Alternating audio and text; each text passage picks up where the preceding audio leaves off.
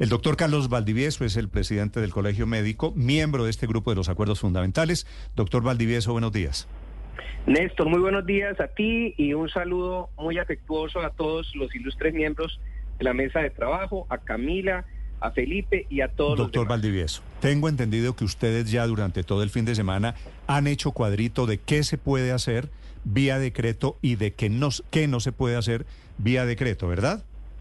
Así es. Eh, lo primero que hay que decirle a la población es que la reforma a la salud no es la que se está tramitando en este momento en el, en el Congreso, la única reforma. La ley 100 ha tenido muchas reformas desde el año 2007 para acá.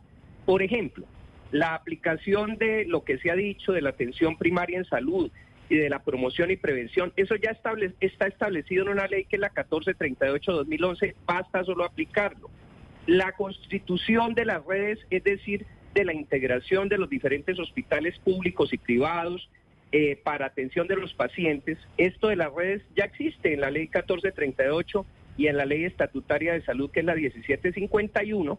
Lo que tiene que ver con la política farmacéutica y las restricciones a los precios ya está en la ley estatutaria de salud, que está vigente. La cuestión de crear hospitales públicos o de mejorarlos o de crear centros de salud, eso ya está en la ley 1438-2011 en los artículos 69, 79, 83. El giro directo de los recursos. Eh, está ya en la ley estatutaria artículo 5 la posibilidad de hacerlo, por eso el gobierno lo está haciendo en muchos casos, y también en la ley 1438. Y lo que tiene que ver con el recurso humano en salud o talento humano en salud, que lo llamamos hoy en día, también está la ley 1751. Todas esas cosas no necesitarían reforma porque las puede implementar el presidente de una vez y ya. ¿Qué no puede implementar el presidente? El presidente no puede transformar una EPS eliminando totalmente la intermediación financiera en este momento. No lo puede hacer. El presidente no le puede obligar a las personas que hacen parte o los usuarios de las EPS, por ejemplo, en este caso eh, de la nueva EPS, obligarlos a empadronarlos en una IPS determinada violando su libertad de elección. Eso no lo puede hacer. El presidente no puede modificar la estructura del manejo financiero del sistema de salud eliminando la UPC o eliminando el plan básico de salud. Tampoco lo puede hacer. Pero doctor Valdivieso, perdóneme porque, porque lo que usted nos dice es muy importante, sobre todo teniendo en cuenta lo que dijo el presidente Gustavo Petro el viernes pasado en la Casa de Nariño. Usted nos dice que el presidente hoy no podría eliminar la intermediación de la CPS. El viernes el presidente dijo que con la nueva EPS y las CPS intervenidas lo que buscaría hacer era adelantar el giro directo de los recursos a las IPS. Ese no es eh, un hecho que eliminaría la intermediación de las EPS, así estén intervenidas por el gobierno. No, lo que pasa es que el presidente puede hacer el giro directo, por ejemplo, en EPS que son del Estado, como por ejemplo el caso de la nueva PS, eso lo puede hacer, como digo, porque le establece eso la ley estatutaria de salud y el 1438. Lo que no puede hacer es interferir en aquellas EPS que no estén bajo gobierno del Estado. En, Antioquia tenemos un caso muy particular que es el de Sabia Salud EPS que atiende el régimen Está intervenida, ¿verdad? subsidiado que está intervenida. Ahí el presidente podría implementar eso porque entre otras cosas la ley 1438 establece en el artículo 29 que en el caso del régimen subsidiado se puede hacer giro directo. Esto obviamente tiene que ver con la financiación y la manutención de la viabilidad de las IPS eh, del Estado. Entonces ahí podría el presidente hacer giro directo, sí, pero no puede implementar el giro directo de manera universal, eliminando totalmente intermediación financiera de otras EPS que no estén bajo su control. Sí, doctor Valdivieso, ya que nos explica qué se puede y qué no se puede hacer en esta aplicación de la reforma a la salud por decreto, como han dicho muchos, entonces, ¿qué le va a cambiar al paciente? A un paciente que lo está escuchando a esta hora, que es afiliado a Nueva EPS o que es afiliado a Sabia Salud, para seguir con su ejemplo allí en Antioquia, ¿Qué creen ustedes que le va a cambiar en el día a día a la hora de consultar, de ir a un examen, de recibir una medicina? Bueno, francamente, yo si el presidente lo que pretende, por ejemplo, es organizar el sistema de red de prestadores, eh, eh, ahí podría mejorar de red integrada e integrada de servicios de salud, pues si van a organizar la red, mejor para estas pacientes de estas EPS. Pero si el presidente pretende empadronarlos y obligarles a que tengan que ser atendidos como en un sistema de CAP en una determinada IPS, eso no lo puede hacer el presidente porque limitaría la libertad de elección de los pacientes y eso está establecido tanto en la ley como en las sentencias de la Corte. Así que ahí habría un límite a la acción de lo que pretendería el presidente si es que eso fuera lo que pretende. Doctor Valdivieso, este es un asunto técnico pero que es muy importante porque el presidente presentó a la nueva EPS como la punta de lanza de lo que él plantea y pretende sean las modificaciones de atención preventiva en salud. La nueva EPS hoy técnicamente no es mayoritariamente de las cajas de compensación, a pesar de que el presidente sea una persona que puso el gobierno?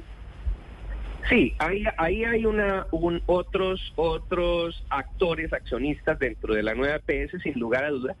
Ahora bien, hay que decir lo siguiente, si el presidente lo que quiere es mejorar la red de prestación del Estado, la red de IPS del Estado, lo reitero, eso ya le da las herramientas a la ley 1438-2011 de establecer los criterios y buscar los recursos financieros. En el artículo 69, 79, 83 de la ley 1438 del 2011, que tiene ya hace más de 10 años, el presidente tiene las herramientas para mejorar la red pública de prestación de servicios, eh, estableciendo así un subsidio a la oferta a través de, invertir dinero del Estado en estas instituciones. No se necesita reforma para eso.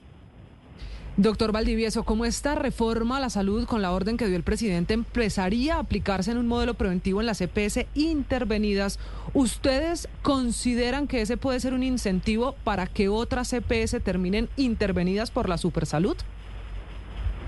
Bueno, no lo sabemos. Hay que mirar entonces eh, qué es lo que se pretende desde ese punto de vista. El presidente puede incentivar todo lo que es la atención primaria y, la promoción y prevención que está en la ley 1438, como lo decía antes. Ahora, eh, que eso obligue el presidente y el ministerio y la superintendencia a que lo implementen el resto de las EPS, pues hay que ver mediante qué mecanismos van a hacer esto porque definitivamente pues hay unas normas vigentes y el presidente no puede eh, eh, violar las normas vigentes en este momento porque la reforma no ha sido aprobada todavía. Como las EPS, doctor Valdivieso, están obligadas a reconocer, por ejemplo, la licencia de maternidad. ¿Qué pasa ahora con las mujeres embarazadas en el país que son parte de la nueva EPS o de las cuatro EPS que están intervenidas? no, eso ya, claro, la, la, este asunto de la licencia de maternidad es un asunto que ya ha sido reconocido por la ley desde hace ya varios años, de tal manera que no puede violarse este derecho de las pacientes a tener su licencia de maternidad. En ese sentido, no puede haber modificaciones. Doctor Valdivieso, en este caso, si el gobierno hiciera una mayor intervención de EPS, ante la pregunta que hacía Camila hace unos minutos, ¿no podría al final concretarse lo que varios sectores han venido advirtiendo? Que la reforma a la salud, al menos en su corazón, en su eje, se termina haciendo por debajo de la mesa, no vía una ley, sino a través de lo que significa que el gobierno las intervenga y pueda, por ejemplo, quitar la intermediación financiera y se hagan los giros directos. ¿Eso no sería al final una reforma por debajo de la mesa? Sí, eh, el gobierno nacional y el presidente tienen la prerrogativa de exigirle a las EPS una serie de garantías eh, de viabilidad financiera. Eso está dentro de lo que puede hacer el presidente de la República. Si es usado esto con el fin, eh, digamos, parando los pagos que le debe hacer el Estado a las EPS, como por ejemplo en el caso de los presupuestos máximos, pues esto es una situación que preocupa muchísimo porque efectivamente el presidente tendría algún margen de acción en este sentido. Yo creo que lo importante es que todos nos concentremos en, las cosas vitales, que son resolverle los problemas a los ah, usuarios pero, pero doctor Valdivieso, ¿el presidente podría eliminar la intermediación financiera de la CPS? No lo puede hacer. No lo puede hacer porque la ley 100 está vigente y la intermediación financiera está vigente. Para eso se requiere eh, que sea aprobado el proyecto de ley.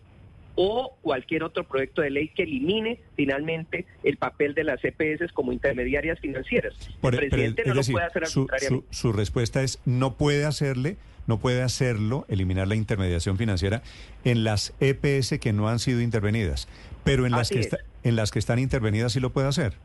Claro, claro, porque, claro, porque eh, digamos que hay unas normas que le permiten a las EPS, eh, digamos, eh, autoeliminar el, el giro directo a través de que el ADRES haga el giro directo. Y esas normas son las que contiene la ley 1438 en el caso del régimen subsidiado y las que contiene la ley 1751, la ley estatutaria de salud, en Mm. términos generales para garantizar la viabilidad financiera de las IPS. Sí.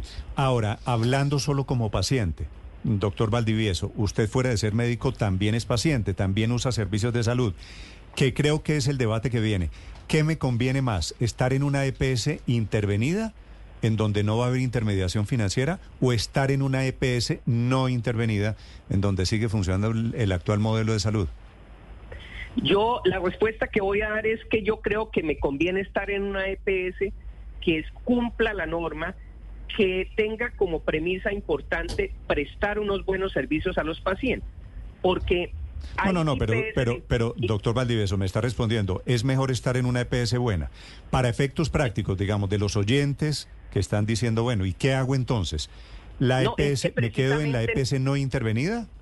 Néstor, precisamente tenemos el caso en Antioquia. Estamos en la IPS que se en la EPS que se llama Sabia Salud y lo que está pasando es que la intervención del gobierno nacional, lejos de mejorarle la prestación de, de los servicios a los pacientes, tenemos problemas de dispensación de medicamentos. Entonces, la intervención no ha sido la solución en Antioquia, la intervención de Sabia Salud para los pacientes de esta importante EPS de régimen subsidiado en Antioquia. Sí. Así que la intervención no muestra ser la solución. Ok, entiendo, entiendo que esa, esa es la respuesta a cuál es la alternativa en este dilema. La última pregunta para el doctor Valdivieso, Felipe.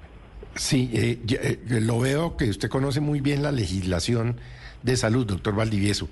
Este proyecto de ley de reforma a la salud se ha debido hacer eh, como ley estatutaria. Nosotros pensamos que ya hay una ley estatutaria que es la 1751, la ley estatutaria de salud. Lo que se ha debido hacer, y esa fue la, la reforma verdadera al sistema de salud colombiano junto con la ley 1438-2011 y otras, lo que debe hacerse es implementarse la ley estatutaria de salud. Para eso el gobierno tiene las herramientas jurídicas. Ahora bien, nos parece muy peligroso atacar algunas estructuras del manejo financiero del sistema de salud como el pago prospectivo a través de la OPC o modificar el esquema de servicios cubiertos del plan básico de salud. Esas son modificaciones o, o situar demasiado poder en el ADRES de tal manera que el ADRES se convierta en un ordenador del pago para uso político del gobierno de turno. Estas son cosas que nos parecen sumamente peligrosas y que nosotros estamos, pues, las organizaciones médicas con lupa sobre esta reforma en ese sentido. Y desde esas organizaciones médicas es este pronunciamiento a propósito del anuncio del presidente Petro de ejecutar la reforma a la salud vía decreto.